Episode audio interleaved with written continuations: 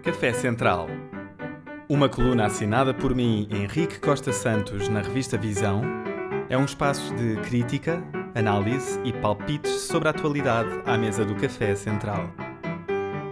Agora em formato podcast e em todas as plataformas, com João Pedro Coelho ao piano e uma máquina de lavar roupa que toca Schubert.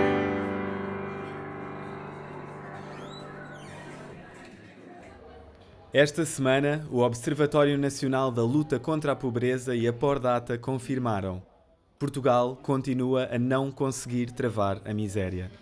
O número de pessoas em risco de pobreza e exclusão aumentou, tendência que o impacto da pandemia, em parte, justifica e a inflação agudiza. Vai piorar. As cadeias de supermercado dão nota de um aumento de furtos de bens alimentares, como o bacalhau ou as garrafas de azeite e a imagem das latas de atum com alarme anti-roubo comoveu o país por valer mais que mil palavras. Em Portugal, a pobreza é assim: silenciosa, envergonhada, escondida e enfiada num bolso roto para dar de comer aos filhos. Quase metade da população nacional é fustigada pela pobreza. De acordo com o relatório do Observatório da Luta contra a Pobreza, há 4,4 milhões de pessoas pobres no país. Os apoios sociais, como por exemplo o Rendimento Social de Inserção, RSI, conseguem resgatar uma parte desta franja do limiar, nem perto de toda. Mesmo depois de aplicados os apoios, 1,9 milhões de pessoas continuam pobres, sensivelmente um quinto da população. Este problema profundo e estrutural agrava-se com as crises transcendendo-as, no entanto.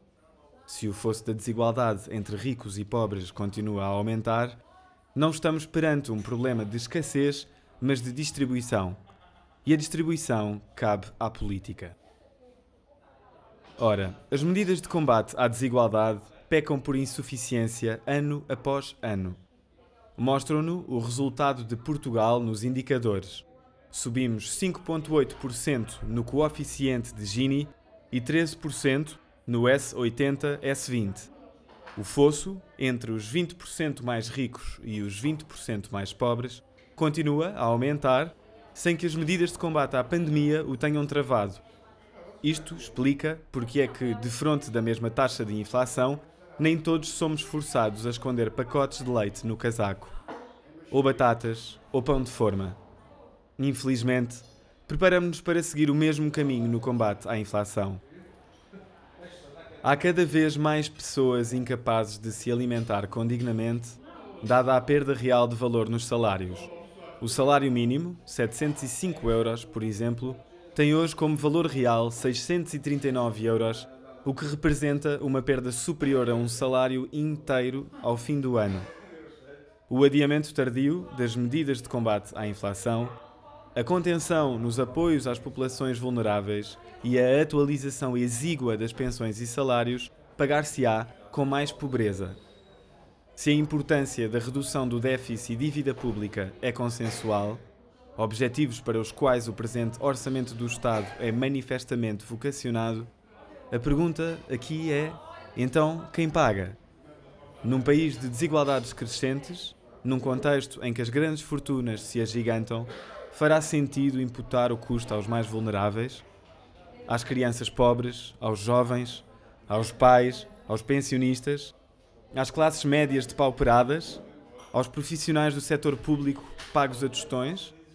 De acordo com a Pordata, cerca de 20% das pessoas abaixo do limiar da pobreza são trabalhadores.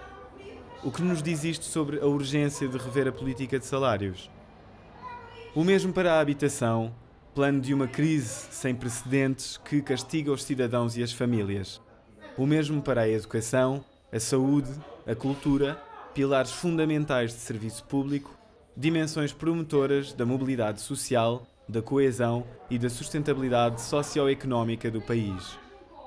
Portugal terá de aplicar os fundos europeus nestas áreas com estratégia já na resposta à crise. Contudo, não será suficiente cabe ao governo socialista fazer jus ao socialismo, combater a crise com medidas sociais fortes e políticas sérias de redistribuição. Isto sob pena de não sobrar remendo para o tecido social.